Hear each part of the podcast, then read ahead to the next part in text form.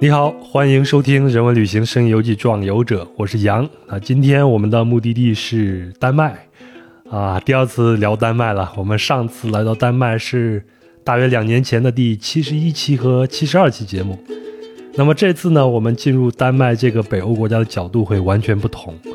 啊，我今天请到的壮游者是何清鹏何老师。那他呢，已经在丹麦生活了五年。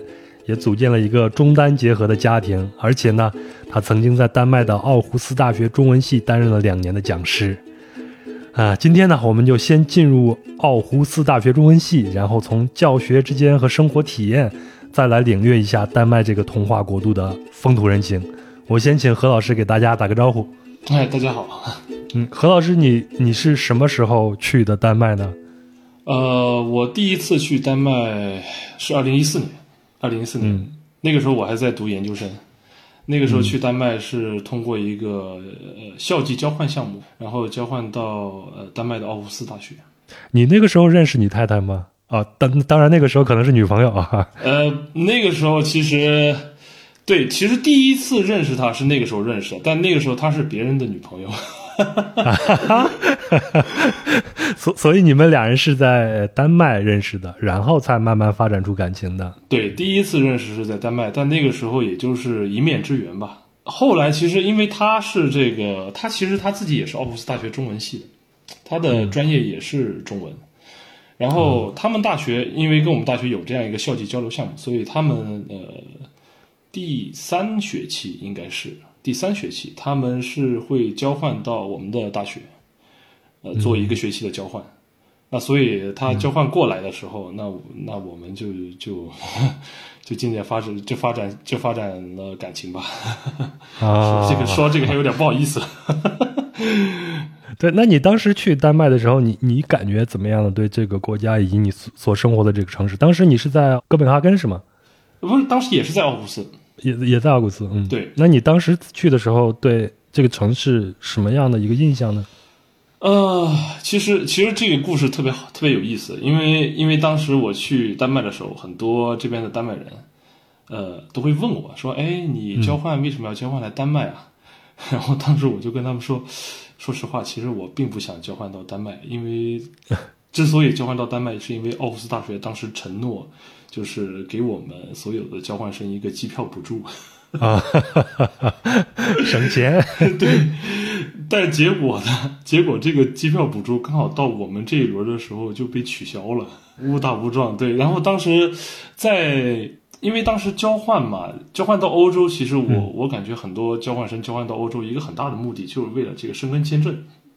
对，因为你交换到欧洲的话，你不同于交换到其他地方，交换到欧洲的话，你可以呃。去很多别的地方旅行嘛，就欧洲其他国家，你就可以畅通无阻，嗯，对吧？然后当时也我自己也是这么个想法，就是其实也没有没没有想着来这边学习，主要是想着来这边旅游的，更没有想到在那边就碰见你未来的太太，对吧？这个是完全没有想到，完全没有想到。当时觉得这个城市怎么说呢？有其实有点无聊。奥胡斯到底是一个什么样的一个地方？在认识你之前，我好像还。没有听说过这个城市呢。哇，这个城市其实要怎么说呢？你说好，它确实好啊，因为它这个城市幸福指数全球前十吧，就很多排名的，就很多排名来看，全球前五都是有的。这个城市幸福指数很高。但是你说说实话，作为一个交换生，作为一个年轻人，你来这里的话，你会觉得啊，这个城市其实有一点无聊。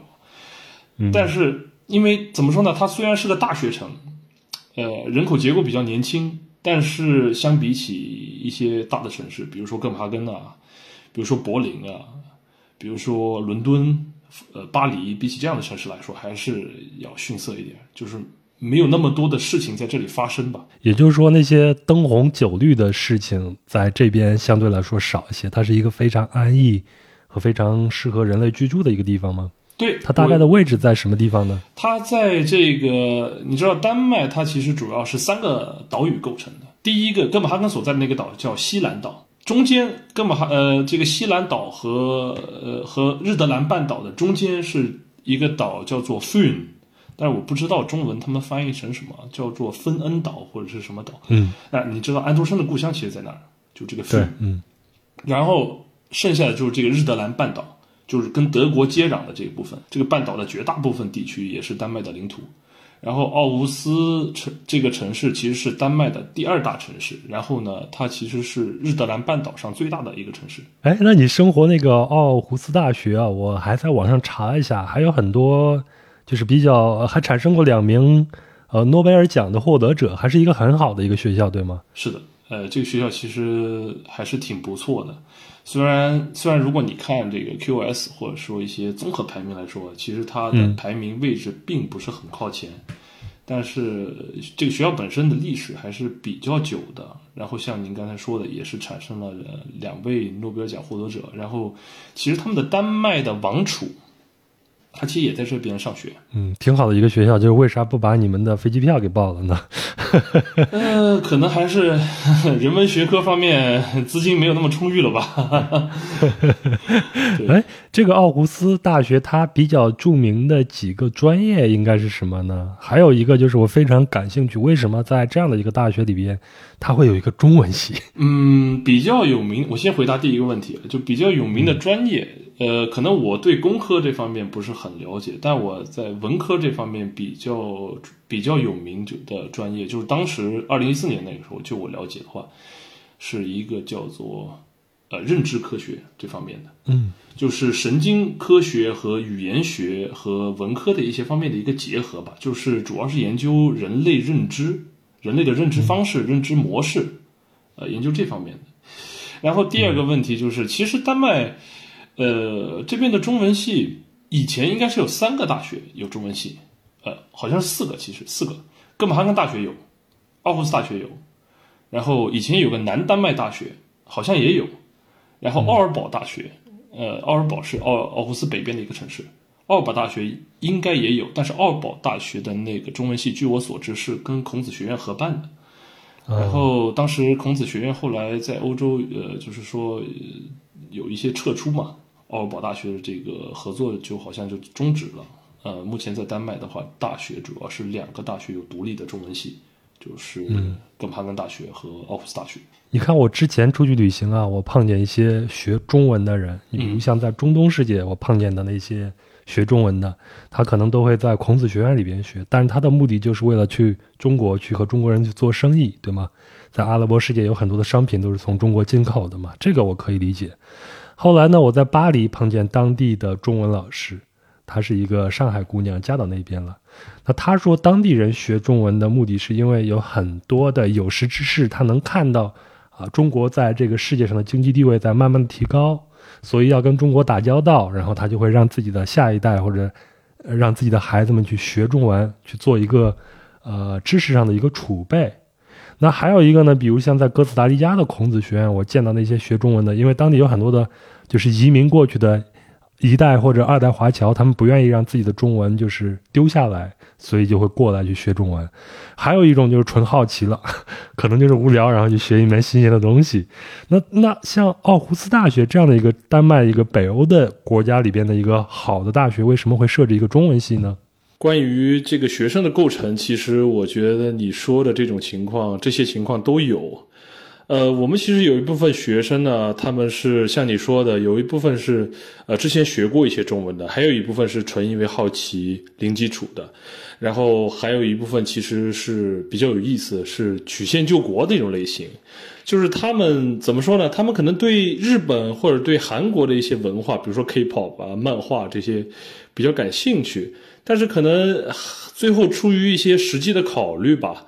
最后选择了这个中文系，因为其实，在中文系的一些学生内部，他们流传了一句话，就是说，如果你们呃想要好玩的话，那可以去学日语；但是如果想要以后能够找到工作的话，那可能还是要学中文。然后除此以外呢，就是一些像你说的一些一些华人的孩子，当地华人的孩子。然后这些华人的孩子呢，他们有一些情况，比如说很多人他们可能会说广东话，但是不会说普通话。然后还有一些可能他会说一点普通话，但是他不一定会写字。所以这种情况呢，也也也是比较多。比如说我们班我带的那个班里边就有一个，然后我感觉好像每一届学生里面都会有一个到两个这样的学生。呃，但是我觉得从学科的设置上来说，因为其实这个中文系它的历史其实也有一段时间了。呃，其实从这个设置上来说，我觉得是确实有很多人，很多像你说的有识之士，他确实知道中国的地位在世界上是越来越重要了。对，呃，就即使他的经济地位没有那么重要，或者政治地位能没有那么重要，但是这个这个怎么说呢？这个这个文明本身，它有这么多年的历史，它是值得去学习的。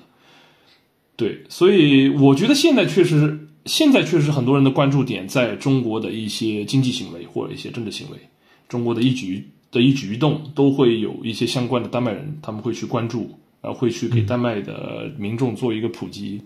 或者做一个分析，或者做一些评论都是有的，但是就是说中国的一些历史啊、传统文化，也也有很多人他他会去关注，而且不是说不是说票友性质的关注，而是说严肃的去关注。嗯，就是成系统的去研究它，对吧？对对。那咱们你刚才提到它的课程设置，那咱就聊一聊在中文系里边有这个课程设置是怎么来来做的呢？呃，这个课程设置像中文系这边的话，主要还是以语言为主，以语言为主。然后第三学期吧，其实第一学期就有了，然后夹杂着一些呃，就是说关于这个中国社会啊、中国政治啊、中国历史的一些课程。但是主要还是以语言为主。其实这个我觉得跟国内的呃语言专业的课程设置是比较相似的。你像我本身的本科，我本科的专业其实是学日语的。然后我们那个时候确实也有，也主要是以语言为主嘛。但是呢，在除了语言方面以外，还有一些文化课，就比如说，呃，日本概况啊，日本历史啊，日本文学啊这样的。然后在奥克斯大学呢，他们会学，他们第一个学期会学一个课程，叫做他们这个课程名叫 Kinanu，就是丹麦语叫做 Kinanu，它的翻译成中文的意思就是，呃，当代中国，或者是 China Now。啊，或者 China Now，对，当代中国。然后这个就主要是讲一些，呃，做一些怎么说呢？一些课题吧，主要的课题，比如说中国的这个城市化，中国的这个农民工等等，就做这样的一些研究。呃，以课题为主，以这个主题为主，然后做分组讨论这样的形式。那所有那因为这是一个本科的一个课程，那进去这个学校里边开始上课的这些人，他都是有中文基础的吗？还是我们需要从最基础来教起，从阿波茨德来开始呢？呃，这个看情况，因为这个其实这个又涉及到另外一个另外一个话题，就是说，呃，就是除了大学以外啊，他们还有别的一些中文教育的方式。呃，我自己有参与的是一个，就是说相当于夜校兴趣班这样的一个形式，嗯，就成人夜校的一个兴趣班。然后我其实，在那边也教过一阵子。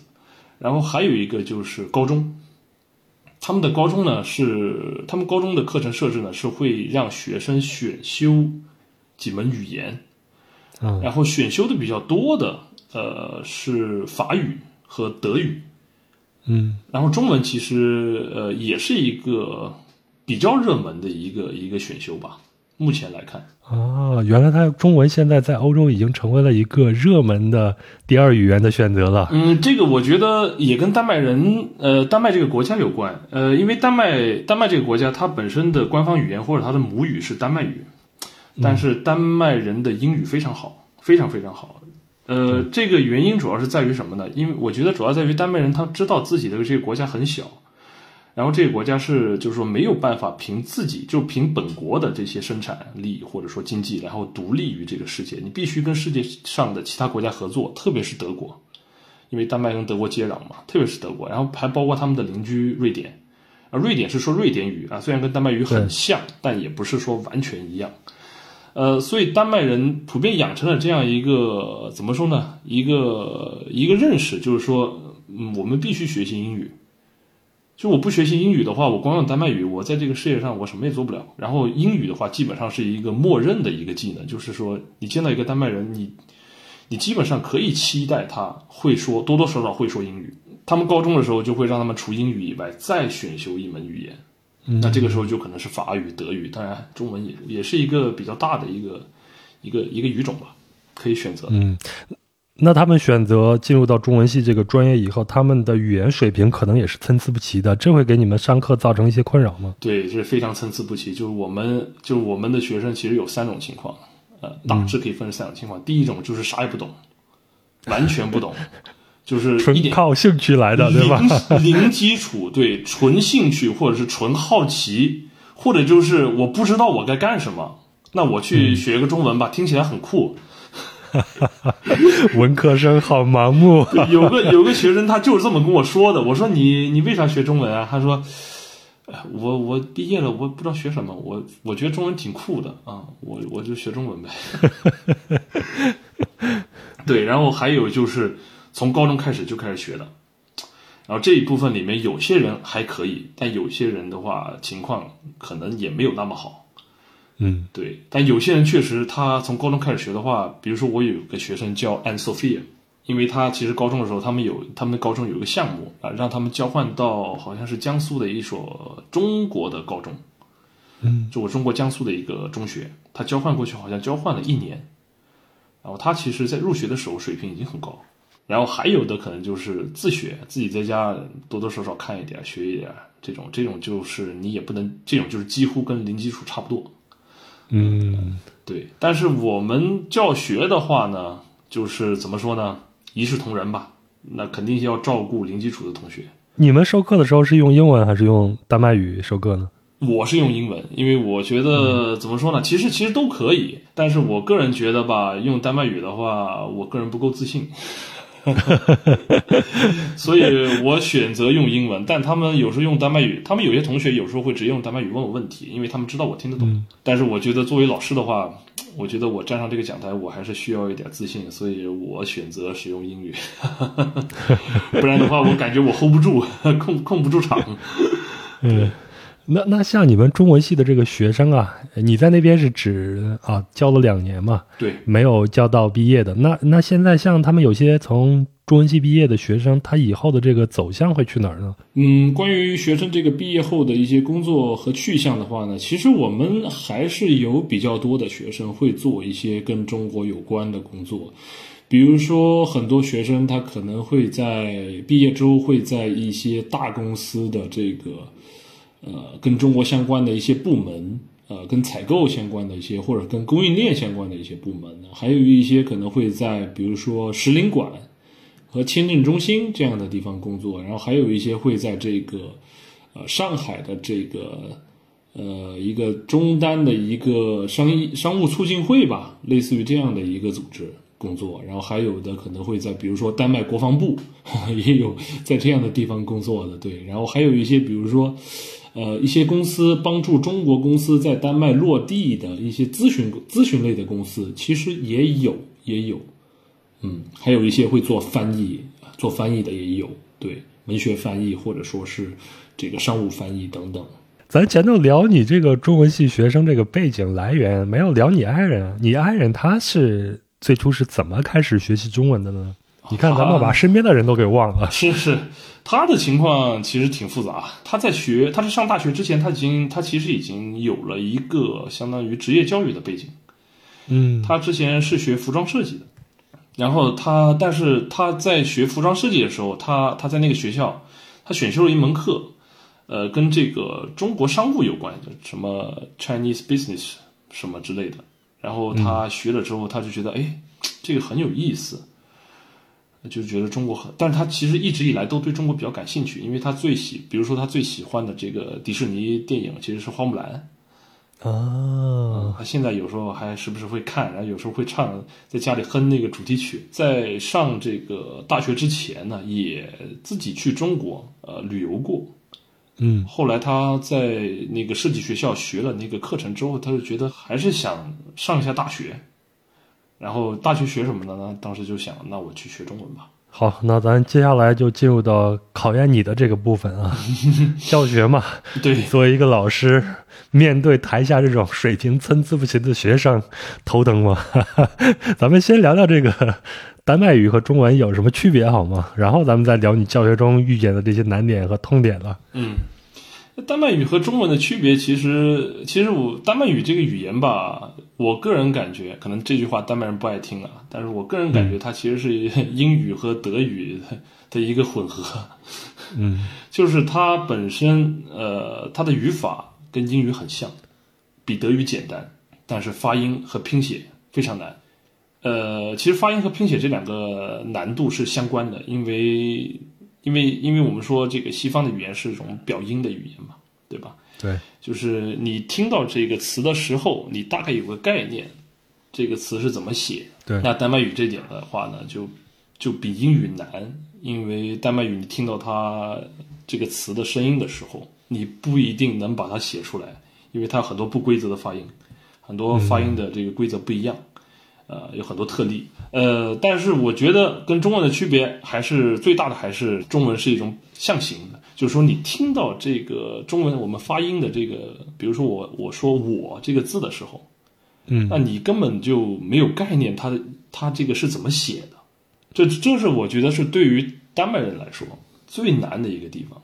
比如说我们听到呃 b 蜜蜂。这个词，那我们大概能，我们如果熟悉这个英语的发音规则和拼写规则的话，我们大概能把它写出来，就 b e e b b e 对，这肯定是从 b，那肯定它第一个字母肯定是 b，对吧？跑不了。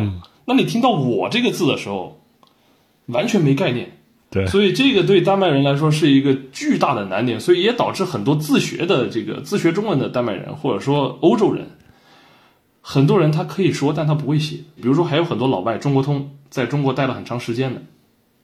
哎，他可能你跟他说话，他说的很流利，你让他写不会，完全不会。这就是我接下来想练成的目标啊，就是想练成一个英语的文盲。对对对，会说就行，不会写无所谓。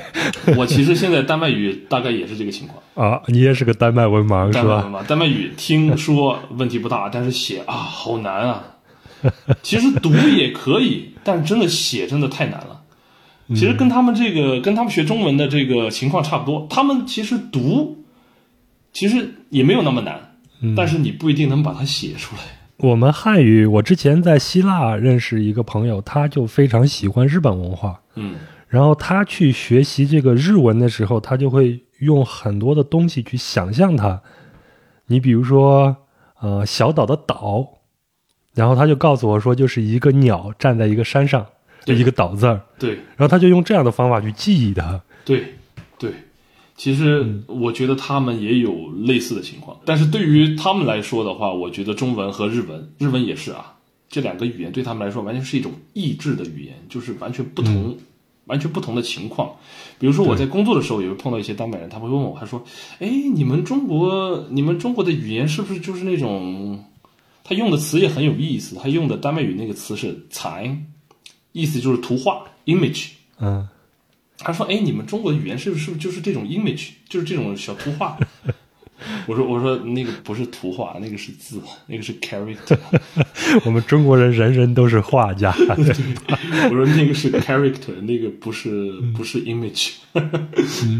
我就会这样跟他们说。对。那在口语的表达上，会有一些他们觉得非常的不太能接受的，或者很难接受的地方吗？有有有有。这个中文的发音对他们来说有一些是非常非常难。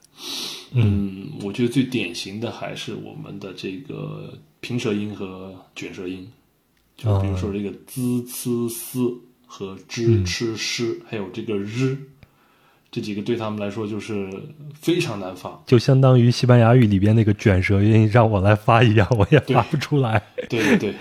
对对对，非常非常难发。然后还有就是音调，这个可要了他们命了。对，这个四声这个东西要他们命。我跟你说，就是很多学生啊，他学他四年学完了之后，他发的音，他发的音调都不一定能发得准。嗯。然后这个时候，我们也经常安慰学生，我们说你不要太纠结这个音调啊，因为这个东西确实很难。呃，慢慢来，你肯定第一年、第二年，你肯定不能完全完美的把这个音调给发出来，这个是很正常的。我们就经常安慰学生，因为有的学生他可能比较要强，啊，比较完美主义，然后就他就会特别纠结，他说这个第二声到底怎么发呀？这个嗯，这个这个妈马马骂，这个到底这个马，这个马和这个马到底这不听起来是一样的呀？我听起来都头大，替他们头大。对，他说你这个这个到底区别在哪儿？我听不出来，我发不出来。我说你要是实在发不出来，那就那就算了吧，没关系，慢慢来，多听多说，你就会了。我也只能这样安慰他们。那确实是很难，因为在他们的语言里面没有这个东西，而且这对他们来说也是一个不可理喻的事情，就是你一个一个发音换了一个音调，意思完全不一样。哇，你们怎么说话的呀？你们怎么你你们中国人是怎么怎么理解对方的？这还没有到更进阶的，比如像你意思一下，你有什么意思呀？这这这这种就是我们也也不会去教了，这种就是让他们自己在社会中历练吧。哎，那他们你们刚就这批学生，你们刚接手的时候，你们会对他们做一些测试吧？会大概看一下他们什么样的一些程度？入学的时候，其实我们倒不会做一个测试，嗯，但是我们会就是说定期给他们做一些小测试，但是也是不算测试的测试，因为你知道在丹麦的话，其实考试这个东西还是比较敏感的，就是呃，怎么说呢？就是你这个成绩吧，反正是不能说不能公布出来。但小测验的话，你理论上是不应该给他们打分的。但是其实我们会偷偷打一个，因为你毕竟还是要评价和衡量学生嘛，老师之间的交流嘛，你还会偷偷打一个。所以也就是说一些不正式的小测验吧。像我的话呢，我主要是教口语这方面的，所以呢，呃，有时候会让他们做一些小的对话。然后我记得有一个特别搞笑的事情，就是，呃，有一次有个学生做对话的时候，他。因为他形容另外一个学生的身高嘛，说这个，因为这边他们这边说英语的话，都会说，或者说丹麦语的话，都会说这个人是一个 small，he's pretty small，his size is pretty small，说这个人他的这个体型比较矮一点，体型比较小。然后他们用中文说的时候，就说他是个小人。哈哈哈哈哈 好，高难度的进阶的词来了，小人，小人。他说他是一个小人。哎，我来介绍一下我的同学，他叫什么什么什么，他是一个小人。我就说这个小人吧，在中文里，他有另外一个意思。呃，在我们中文里面呢，说一个人的身高的话，不会说小啊，会说矮。然后他们后来就问我，就追问我，他说：“哎，小人是什么意思？到底是什么意思？”然后我就说这个这个小人的意思就是说，就是这个人人品不好，比较卑鄙啊，就小人。然后后来他们就开始就开始开始用这个词来互相跟对方开玩笑。哎，那你会就这些教口语的时候，你也是分场景让他们对话的是吗？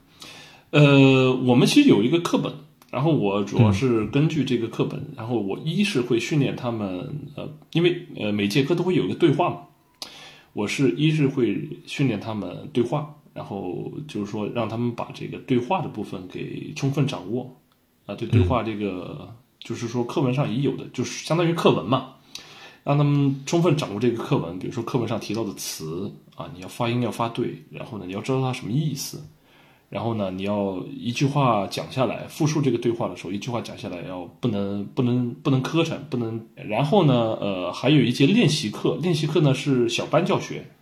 呃，人少一点，然后这个呢，这个时候呢，就会给他们布置一些呃跟这节课有关的场景，然后让他们做对话和做一些这个作业。嗯，比如说这一课是关于呃两个人出去买东西的，那就涉及到一些呃数字，涉及到一些呃价格，怎么问价钱呐，怎么买东西啊这方面的啊，那这个时候就就会给他们设置一个场景，然后让他们去呃根据这个场景来做一个对话。这样子，嗯，听起来好像我小时候上初中的时候刚学英文的那种场景是一样的。对，其实是一样的，一样的，是一样的。对，哎，你的学生他会用自己熟悉的母语，比如像丹麦语，在中文的下头标注它的发音吗？这都是我们学外语的时候老干的事情。这种情况倒没有，我估计太难了，因为因为中文，因为中文还有个特点，它是单音节，它每一个字都是单音节。这个你没有办法标，嗯，因为他们的词都是多音节，他们很少有单音节的词。这个你只能说什么呢？只能用拼音。当然，拼音我们也教，所以他们就直接会标拼音。对，因为我们一开始是我们的教法是先教拼音，拼音是最重要的，对他们来说，拼音是他们进入中文的一个基本途径，因为拼音用的是西方的这个 A B C D 这个字母，对，嗯所以是他们一个基本途径。就是而且很多人也确实是他学了拼音，然后进入到汉字这个环节的时候，很多人就已经不行了，就很多人就已经 已经崩溃了已经。萌生退役，就已经开始打哎，退有退出的吗？有啊，有退出啊。就我们的退出率还是比较高的，说实话。比如说第一年有三十个人，到了第三年可能只剩下十个，嗯哦，就各种各样的原因吧。但是普遍来说，第一年第一个学期结束后，呃，三十个人里，我觉得一般来说肯定七八个。怎么说呢？一般来说啊，他们确实有这样的一个行为，一个比较常规的行为，就是说会做这样的试错。就他试着学一个东西，学学学一个学期，发现自己不感兴趣，学不了了，那回头明年第二年他再申请一个新的专业，退出再申请一个新的专业。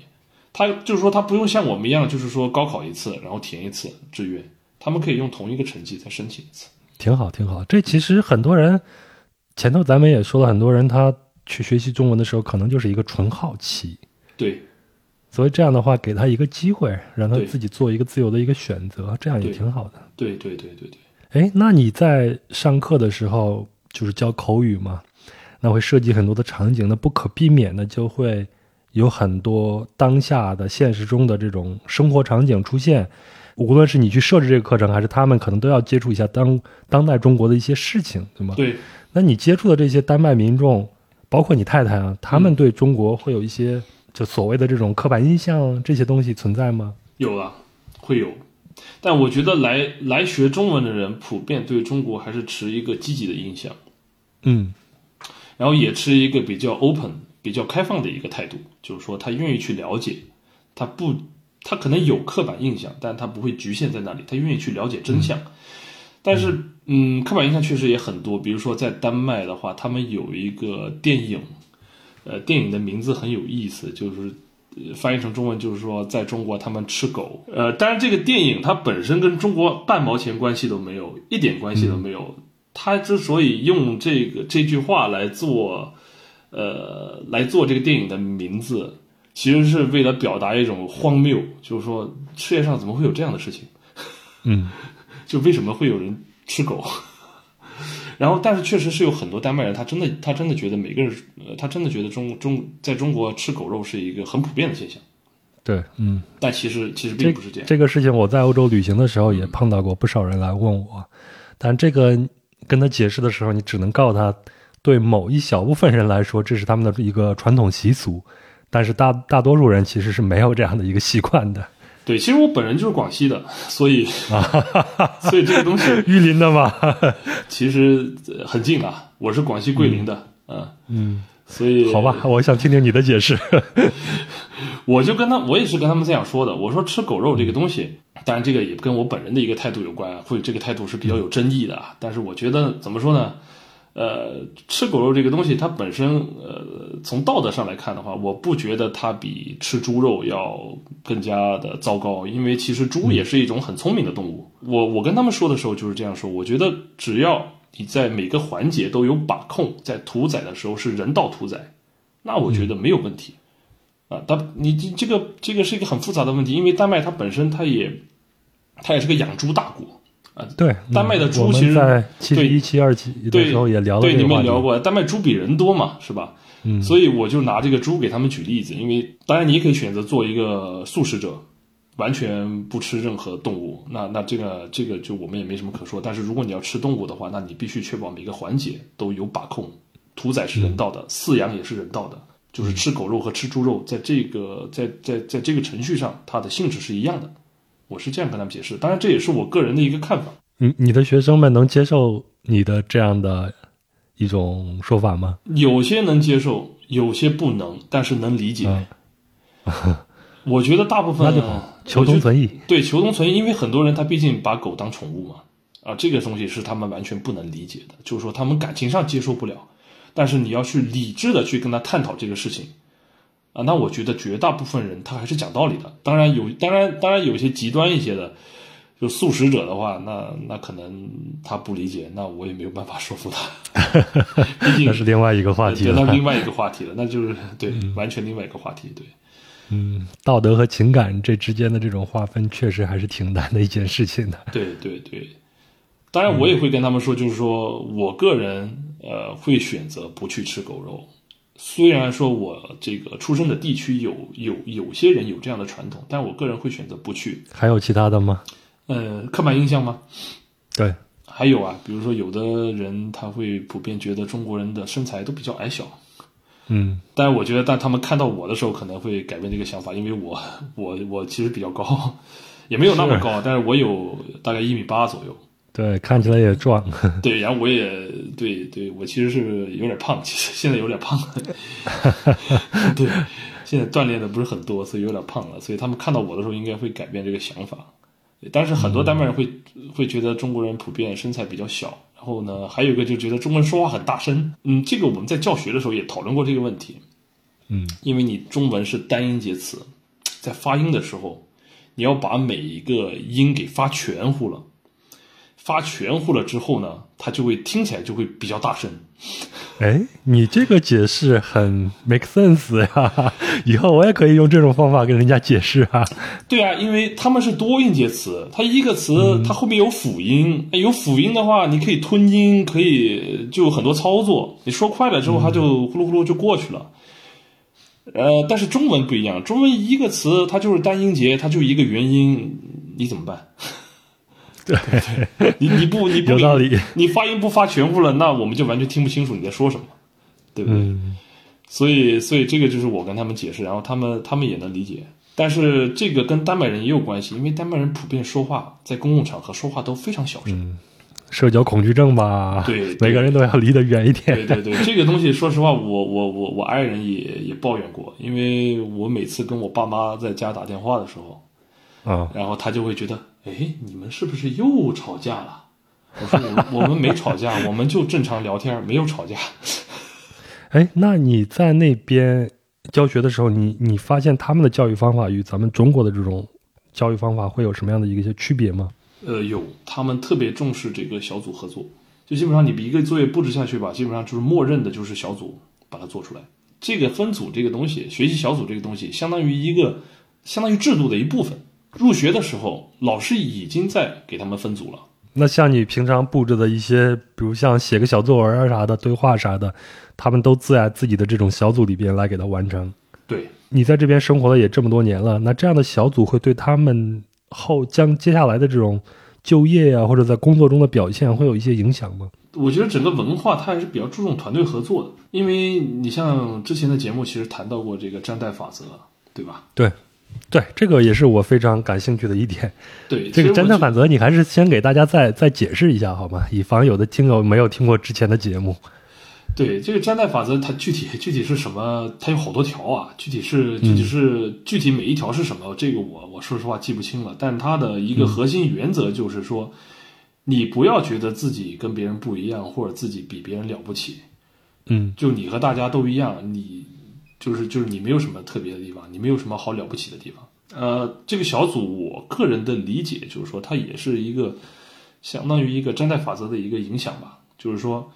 大家一起做一个东西，啊，做出来就是所有人的功劳。然后我们最后呢，就评价这个东西本身，而不去针对你这个人。这个其实跟我们所理解的这个，我们所理解的一个西方或者说对西方的一个刻板印象是很不一样的。对，其实，在丹麦的话，它是一个特别特别集体主义的一个国家。它本身它的政府啊，包括它这个福利制度啊这些东西，它本身都是有一个集体主义的基础在这里的。包括它的这个高税收、高福利。就是说，你是一个富人，你很有钱，但是你也要对集体做一个贡献，就是你也是这个集体的一份子，你也要出自己的力。那这样的话，它会不会造成一个反向的一个作用，就是会出现那种枪打出头鸟这样的一些情况呢？呃，特别是学生在一个课堂里边，他就不能太出挑，对吗？如果他出挑的话，他可能就已经违反了这个詹特法则了。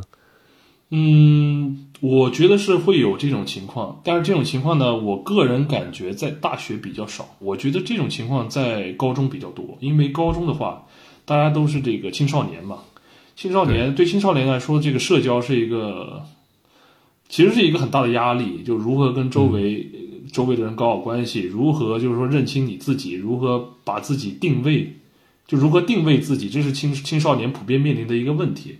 然后这个时候呢，社交就成为一个巨大的压力，因为你是在跟别人的关系之中，然后来明白，然后来确认你自己的身份的。所以呢，我觉得这个这个法则可能会对青少年会带来一个比较大的压力，但我觉得在大学的时候呢，呃，就还好，就很多人他会还是会比较关注自己的学业。但是我个人从我的角度来看的话，呃，我发现这里面有个不好的，就是说在分组的时候啊。就说你知道有些学生他其实是会偷懒的，他会故意想办法跟好的学生一组，啊，这样他就可以少做作业。嗯，南郭先生嘛，混在里面不用吹也行。啊、对对对，就是这样子的，这样的情况，而且这样的情况很多，然后这样就会造成一个恶性循环。那好的学生就越来越好，坏的学生就越来越坏。哎，那那边的大学生活会像我们现在在国内这种大学生活里边，他们就比较。卷嘛，我们就用一个比较流行的词叫做卷啊。不光是学生啊，包括你们教职员工之间这种竞争会比较大一些吗？我感觉还是分专业。在中国研究的话，说实话，我感觉学生没有那么卷。但是，一些商科的话，还有一些比较热门的专业，比如说 IT 啊，就是特别是倒是对成绩倒还好，但是对实习特别卷。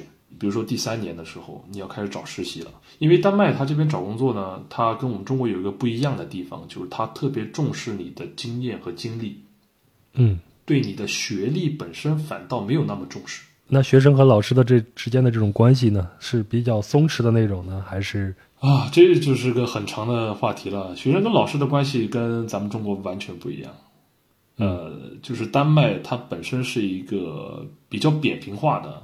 嗯，没有什么等级制度的一个社会，就是学生和老师之间，学生可以直呼老师的姓名。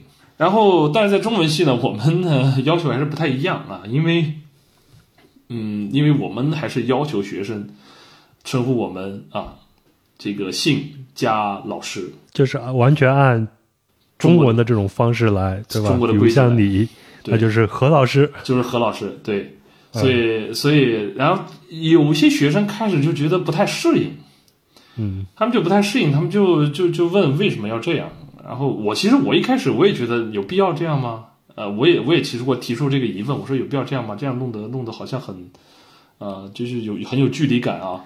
但是后来我们的另外一位中文老师也跟我解释了，就是说这个东西还是需要让他们养成一个习惯，也算是他们的学习的一个过程，学习的一个内容之一。因为毕竟以后你要去了中国，你见谁都直接叫名字，那那多没礼貌，对不对？啊，好，所以以后你的学生到了中国，见谁都叫老师，那也挺好呀，不是吗？挺合适，挺合适，特别是到了山东，对吧？对啊，对啊，对啊。反正我跟他们解释，就是老师，就是你见了中国人不认识、不熟的时候，你要姓姓加 title 啊，老师就是这个何老师。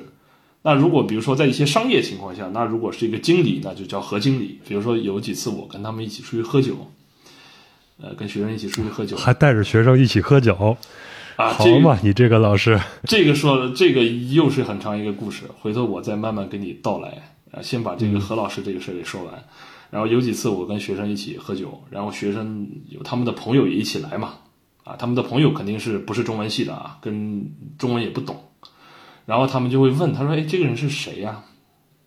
我学生就直接说：“啊，这是何老师。”就直接用用用丹麦语或者用用英文就说：“This is 何老师。”然后说：“何老师啊，对。”然后他们就说：“哎，这就就是就是何老师。”然后他们的朋友也开始叫我何老师。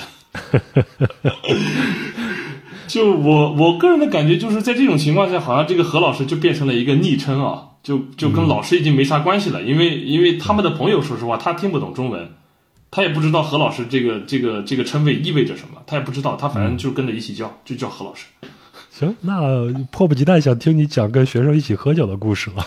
是这样的，这个情况是这样的，因为丹麦它的学校跟大学生活其实跟中国的很不一样，因为在这边的话，它是奥胡斯大学，拿奥斯大学举个例子啊，说奥胡斯大学它其实没有一个所谓的校园，学校的每个系，它分布在这个城市的各个地方。呃，他们平时的这种学生活动呢，呃，其实有一个很大的一个一个学生活动，就是他们叫做 Friday Bar。这边每个系都会有自己的星期五酒吧。呃，就是说你这个系的人，包括别的系的人，你其实也可以来，就是朋友的朋友，大家都可以一起来，然后一起来来这里喝酒，然后这些酒呢都特别特别便宜，然后他们也会有学生在那里打工，就是说卖酒，当这个 bartender。呃，然后每个星期五晚上啊，六六点开始，很多酒吧都会开门。我在那边当老师的时候，我就特别喜欢去，因为我觉得特别好玩儿。就是你在那儿呢，能见到很多很多的人，然后有各个不同年级的，甚至还有一些其他系的学生也会来，然后大家一起喝酒啊、聊天啊，然后玩玩游戏啊什么的，就是你可以了解到很多，就是说平时了解不到的东西。喝啤酒，其实，在呃，在丹麦来说是一个特别特别普普遍的一个事情，就是每个人都喜欢喝啤酒，就是你很难找到一个丹麦人不喜欢喝啤酒的。几大啤酒品牌，比如说嘉士伯，那就是丹麦的嘛，啊，还有这个乐宝，乐宝啤酒也是丹麦的，还有皇家嘛，都是丹麦的，所以他们就是都很能喝，然后都很爱喝。然后呢，你也知道，就是说丹麦人的话，丹麦人的话，他他是北欧人嘛，就是会比较冷一点。但喝了酒之后，完全另外一个样子。就是说，上一次就应该是两个礼拜之前吧，去酒吧的时候，然后很多学生看到我，哇，特别特别高兴，就说：“哎，你又回来了！哎，我们好想你啊！”有个学生你知道吗？有个男生甚至抱着我的头亲了我一口。但我我去的时候比较晚，说好的社交距离呢？说好的社交距离呢？对吧？就我去的时候也是比较晚啊，就是快结束的时候去的。嗯，然后那个时候我感觉大家也都喝的差不多了。所以就出现了这样的情况，但是比较搞笑的，我个人觉得比较难理解的一点就是，等你这个酒醒了之后，这个尖兵又回来了，就是喝了酒以后，他可能真的会跟你说很多话，就是说，哎呀，我觉得你，我觉得你这个人很不错啊，我觉得你，我非常感谢你啊，我非常怎么怎么样，非常怀念你，非常想念你，然后说，哎，我们下一次一起吃饭什么什么的，你能看出来他不是跟你说客套话，他是真诚的，但是呢。酒醒了之后呢，好像这这都没发生过，或者也不是忘了，我感觉可能也会有些人会觉得，哎呀，好像酒醒了之后又不知道该怎么操作了，可能真的就是不知道该怎么操作了。就是可能之前说，哎，我们下次一定约啊，一起喝个酒啊，什么一起吃个饭啊，哎，然后第二天你酒醒了之后说，哎，怎么约呢？怎怎么说呢？说什么好呢？怎么跟他约？呃，然后就可能就就就不了了之了。你现在跟你之前的那些学生还会有一些联系吗？你两周前你去喝酒是人家邀请你的吗？我自己去的，我自己去的。哦，自己去的。嗯嗯。然后呃，其实我我我，其实我刚呃怎么说呢？我刚离职的时候吧，还请他们到家里来玩了玩了一次。嗯。啊，一起喝酒打牌什么的，然后。呃，上周也去了一次，然后也是同样的情况，就是大家喝的喝的喝的比较多了，然后都比较开心嘛，然后就说，哎，我们之后一定要再聚一次。但是说实话，能不能聚上，我这打个问号。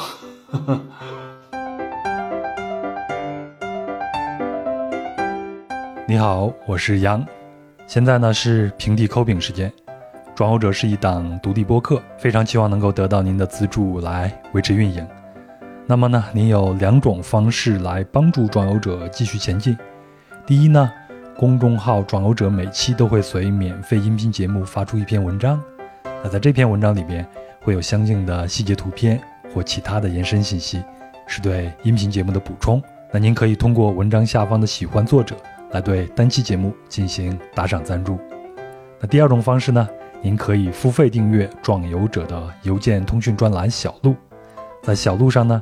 您将看到我用图文游记的形式来讲述我自己的旅行，以及关于壮游者播客节目的周边内容，包括且不限于逐字稿、嘉宾访谈、延伸话题等等。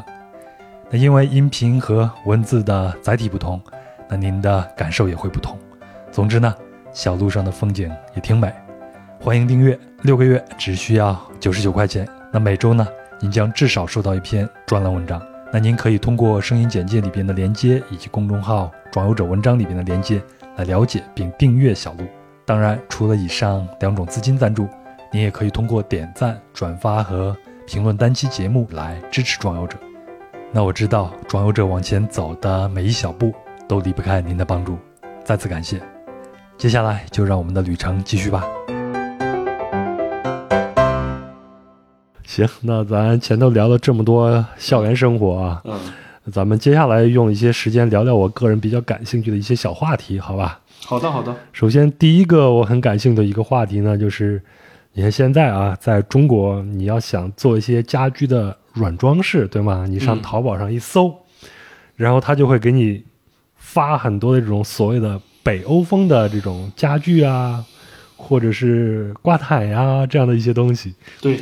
什么叫做北欧风啊？对于这个问题来说，我的回答可能不是最专业的，因为说实话，呃，我也没有学过这个东西。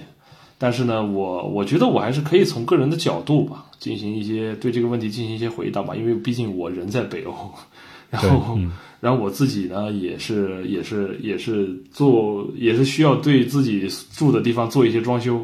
我就是看到了你的这个房间，然后我才问的这个问题。你你觉得我这个房间哦，我还没开灯啊，我去开一下灯让你看看。好，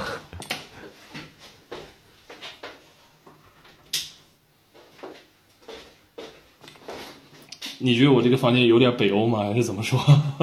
这个黄色的灯光打开以后，有点北欧风了。是 吗如果不开灯的话，还挺清冷的。是吗？啊、我觉得其实对，像你像你像你注意到这个点啊，其实这个我也是我刚来的时候对觉得最大的一个不同，在家具方面，就是他们的灯全都是这种这种颜色的，就是暖色调的对黄色的国内的这种日光灯，你在这边根本就看不见，嗯，没有，就是说任何地方，包括办公场所、办公场所都没有这种日光灯，嗯，全部是这种暖色调的灯，全部都是这样。我猜一个原因啊，是不是因为他们那边比较冷，所以要用这种暖色调的这种灯光来中和一下大家的情绪呢？对让大家在视觉上感觉会更好一些。对对，但是还有一点，就是他会重视这个光与暗的一个结合，而不是说哦，我把所有灯打开，把每个角落都给照亮，啊，不是这样的。你像你在丹麦人家里吃饭啊，他通常不会把所有灯都打开，嗯，他只会把你就是人在的这个地方的灯给打开。就比如说我们在餐桌上吃饭，那客厅的灯它不会有意去打开。然后后来，比如说之后呢，你你转到客厅那儿了，那可能餐桌的灯它就关了，有一个阴和暗的结合吧。但你说的确实没错，我觉得就是暖色调的灯，主要还是因为这边的冬天比较难熬，暖色调的灯可能会给人一种比较温馨的感觉。就是另一个词，我们之前已经应该也是之前那期节目也聊过，就是一个 Hugo，就是为了营造这样的一种氛围。当然呢，我觉得这个呃，从根本上来说呢，还是比较还是比较实用的。从实际出发的一个考虑，这也是我对北欧风的一个看法，就是它其实是一个非常实用主义的一个一个风格。就我自己呃搞房子最大的一个感触就是，哇，你在这边真的动手能力一定要很强。像我这种 像我这种手残玩家，真的太难了。怎么讲？是因为人工贵是吗？人工贵，而且不光是贵，有的时候你有钱都不一定能把事儿办了，你还得看别人心情。所以自己动手，丰衣足食。对，人工贵，然后人力资源不是很丰富，不像中国。就是说，有时候你有钱，你也得等，你请人你得等，你得排期，得他们排档期，然后他们有时间了才能到你家来给你弄这些东西。所以呢，我觉得这就导致了很多嗯北欧人在装修自己家的时候啊，他都是采取一个最简单、最实用的一个方法，就是说很多东西你自己能搞定的，那就自己搞定；那自己搞不定的，那就不要去搞。反正给我的感觉就，我如果让我用两个词来形容，我的形容一个是简约，一个就是温馨。但简约的话，其实也是出于这个道理，因为很多繁复的东西，你如果不需要去装，那你就不要装，因为都是你自己去装，用的是你自己的时间和精力。所以你如果如果你装不了，或者你没有时间去装，那我就不装了。比如说我们这边这些窗帘，他们都是用那种怎么说呢？那种很简单的白色窗帘，然后就是那种拉窗，就是那种你扯这个绳子这样拉的这种窗，就很多地方都是装这种窗帘。为什么呢？因为很简单，而且它是一种制式的东西，就是说不是说它是特别定制的，它是制式的标准化的产品，你在哪里都可以买，买到的它的装的方法、安装方法都是一样的，你买回来把它拼在一起装上，OK。其实宜家宜家也是这个概念，对，就它的东西都是制式的，它不会有很多复杂的细节，或者说有定很多定制化的个人的元素在里面，没有。这就是他们的，我觉得这是他们极简概念的一个来源。就是说你，你你很多东西需要你自己去搞定，而且还有一个就是极简嘛，就是说这个东西我去欣赏它自然的一个纹路或者一个一个 pattern 一个纹路，比如说他们很喜欢实木的这种花纹或者大理石的这种花纹。啊，为什么呢？因为这种东西它本身就是美的，它不需要再去装饰它。个人理解就是最开始的话，它是从实用角度出发的，因为你去装饰它的话，你又要加一层工序，嗯，它会又引起一些别的不必要的麻烦和手续。那不如我就不装饰它，就用它，对，就强化它本来的这些纹路和它的美，然后来营造这样一个营造出这样一个整体的美学风格。那咱们说点实际的，你们家装修的时候谁做主吧？哎呀，这一声叹气好像说明了什么呀？好像说明了什么？我觉得主要还是我，还是有什么事儿还是得我老婆批准啊。我可以提意见，但是最后决策者是她。你们俩装修的时候有过一些小分歧吗？有啊，有啊。其实我很喜欢一些这边的比较古董的古董柜子，就是那种柜子，就是它会上面有一些花纹，有一些那种浮雕的那种木柜子，哎，那种比如说胡八桃木做的那种啊，哎，对，那种八十那那不是八十年代，那可能是呃很早二二三十年代那种老柜子，嗯。但是他不喜欢，他说这东西看起来太笨重了，嗯，不要，而且太复杂了，又是这个东西，又是这个雕花，那个雕花看起来，哎不行，看起来跟一个八十岁老太太的家一样，不要。反正我想了好多次，然后后来我也想，啊，我去搞个这种柜子，我还得自己开个卡车去把它拉回来，算了吧。算了吧，算了吧，我还得自己找个车，找个车呢，我还得后边再拖一个那种 trailer 那种拖车，然后把这个东西给扛出来，放在这个拖车上，然后再拉回来，然后再给它想办法搬进家里。哇，我一想，算了，不买了，去，我还是听我老婆的，去去去去家具商城买一个新的，然后就是那种包好的，然后拿回家里简单一拼，OK，哎，一个桌子好了，嗯，没问题。好，这种不超过你的手工能力范围的这些不东西，超过手工能力范围，很好。对对，是这样的。你说这种情况要是在中国的话，你就雇个搬家公司人给你搬了就完了，对吧？对呀，但在这边上一站式搞定，对啊，但在这边的话，说实话，你得找你首先找到这个东西，然后你还得跟搬家公司的人商量好时间地点，然后你要跟卖家商量好时间地点，然后呢，哎，他给你去，然后你跟车跟着车过去，然后他给他搬回来，哇！然后这一趟的花费也不少，可能花费都超过这个柜子本身了。哎，这五六年时间，你现在慢慢的已经适应了在丹麦的生活了吧？嗯，我觉得我还是比较适应的，因为饮食方面，说实话对我来说不是个很大的问题，因为我个人比较喜欢吃这个乳制品，就是有时候我觉得他们东西，嗯，不辣，没什么意思。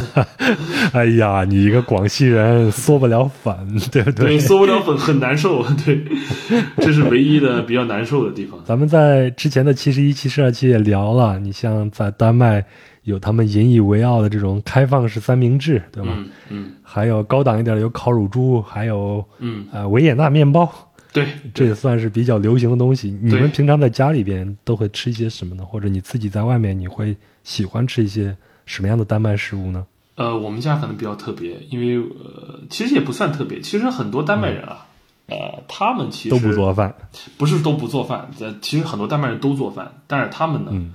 他们其实最喜欢吃的东西啊，其实是这些意大利来的东西，意大利、哦意大利、意大利面啊。意大利肉酱面、披萨。我觉得我认识的丹麦人里边，很多人自己在家做饭，如果想做想图个快、图个省事儿的话，嗯。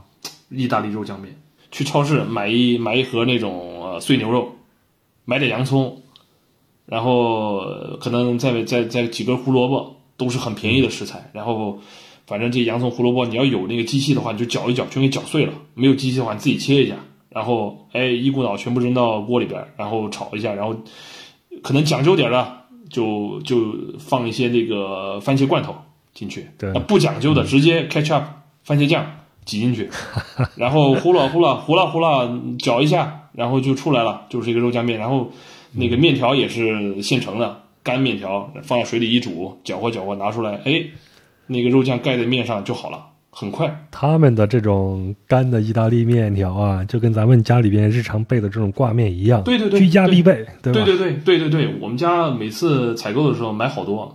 他们比如说喝多了，第二天起来宿醉怎么办呢？没没没精力做饭怎么办呢？点披萨，或者说父母不想做饭了，累了照顾孩子搞了一天累了，点披萨或者点这个麦麦当劳。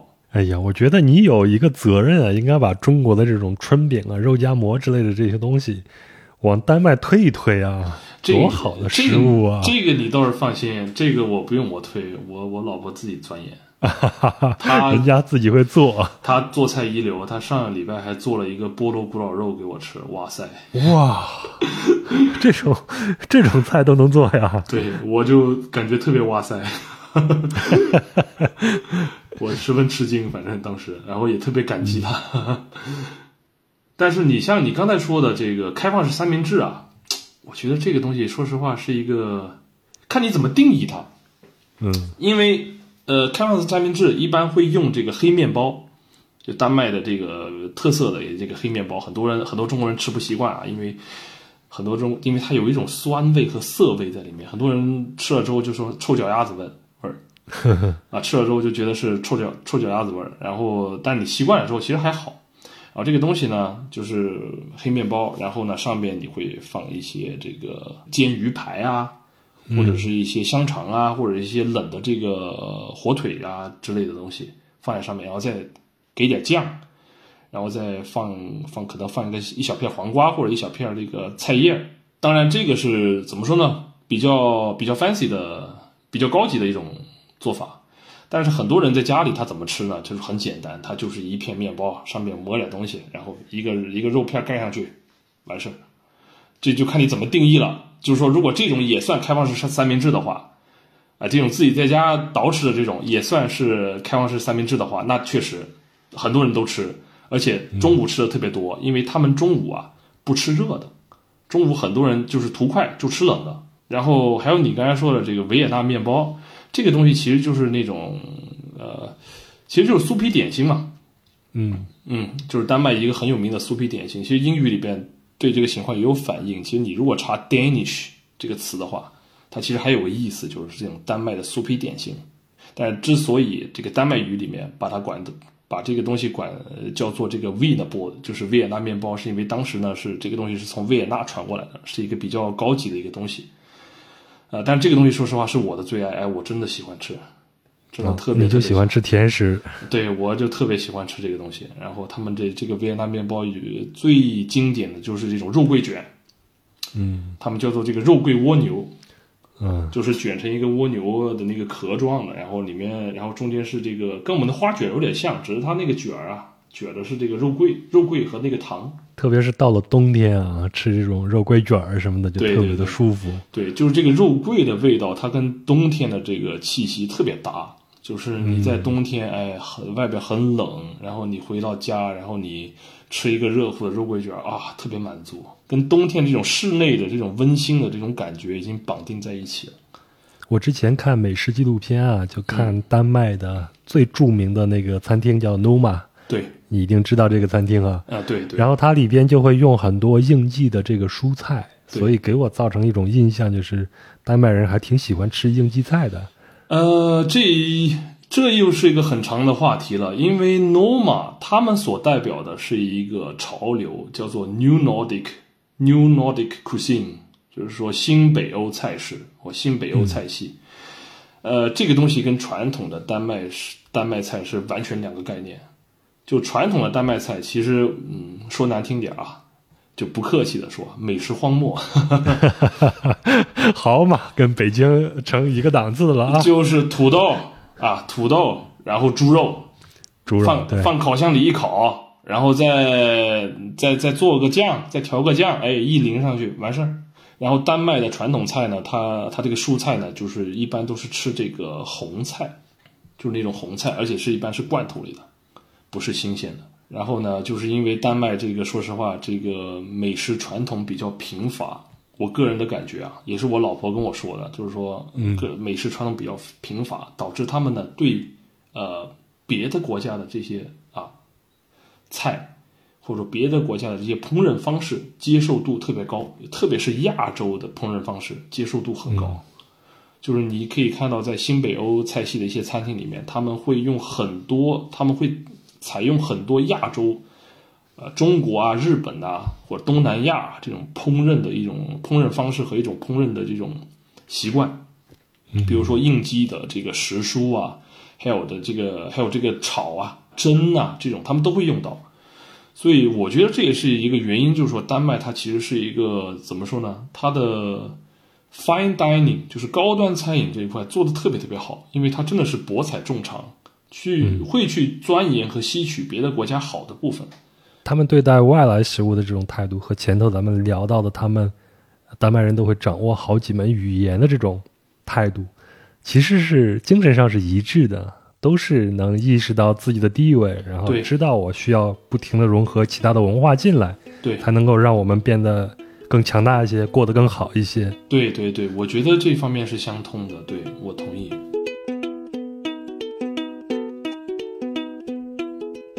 好了，以上就是本期节目的全部内容了。再次感谢何老师的分享，也感谢您的陪伴和聆听。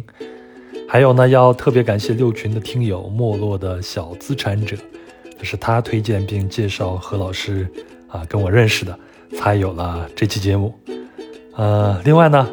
呃，还是致谢环节啊！我要感谢 Grace，还有花样年华、小高人、呃 Water Lily、造果零号、小西胖也玩文学、杨思琪，还有 EVA 果子，还有 Jeff，还有蓝天七啊，后面是一个鲸鱼，阿董 KK 啊，徐徐孙或者是 Sun，还有 Steven D。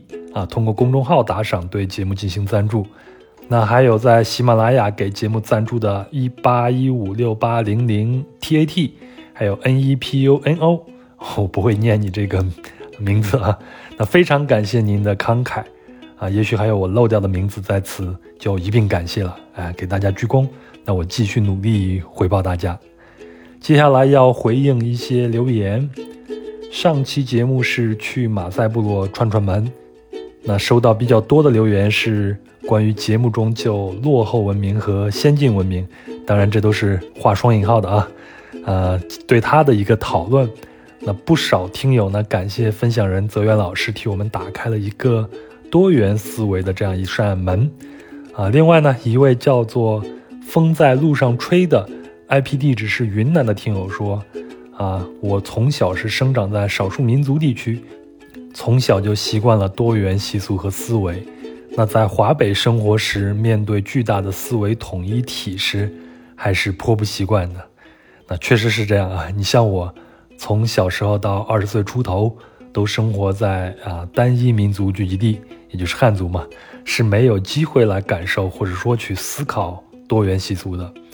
但是现在呢，咱们这个人口流动越来越多，也越来越频繁，那我们也会通过旅行去到。其他的一些地方，呃，那么呢，我觉得了解和尊重别人的习俗就非常非常的有必要了。还有很多听友对王泽源老师所关注的巫医和灵魂转世很感兴趣，纷纷留言说要我请王老师聊一聊。一位叫做毒草的朋友留言说，得逮住蛤蟆钻住尿，一定不要放过这个嘉宾，去过那么多地方，把它榨榨干。行。我尽力啊，也会跟王老师商量一下，看看能不能做出个系列节目来。呃，还有一位叫做 Jacky 起的听友留了两段言，还很长，我没有回复，是怕文字表达产生误会，所以呢，就在这儿说一下啊。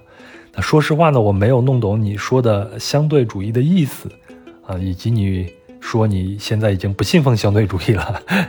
呃，另外呢，你说高贵的野蛮人这种。啊，殖民时代的浪漫浪漫想象呢已经被证伪了。那当代人啊，重要的使命是正视现代化问题，尝试去改变它，而不是想象学习恢复光荣传统。哎，说真的，我也没有弄明白你这是批评还是自我要求。那如果是自我要求，那当然就太好了。那如果是批评呢？我觉得在节目中，无论是我还是王老师，我们也没有表达出这个意愿呀，是吧？行，那这就是致谢和回应部分了。那么呢，如果您对本期节目有什么想说的、想聊的，欢迎在评论区里边留言。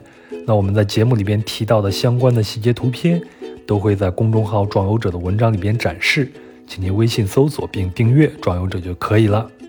另外呢，壮游者也很需要您的赞助，您可以通过公众号文章下方的喜欢作者来进行打赏，也可以付费订阅壮游者的邮件通讯专栏小路，那半年呢只需要九十九块钱就可以解锁一些还不错的内容。那您可以在本期节目的声音简介以及公众号文章里边看到订阅方式。那如果您想加入壮游者听友群呢，请添加壮游者二零一八，也就是壮游者的拼音全拼加上二零一八。然后呢，他就会将您拉到群里边。好了，那，呃，今天应该是正月十六，对吧？年呢，啊，今天一过就算是正式过完了。那咱们就开始努力进行新一年的工作和生活吧。啊，祝你也祝我顺利。咱们下期再见。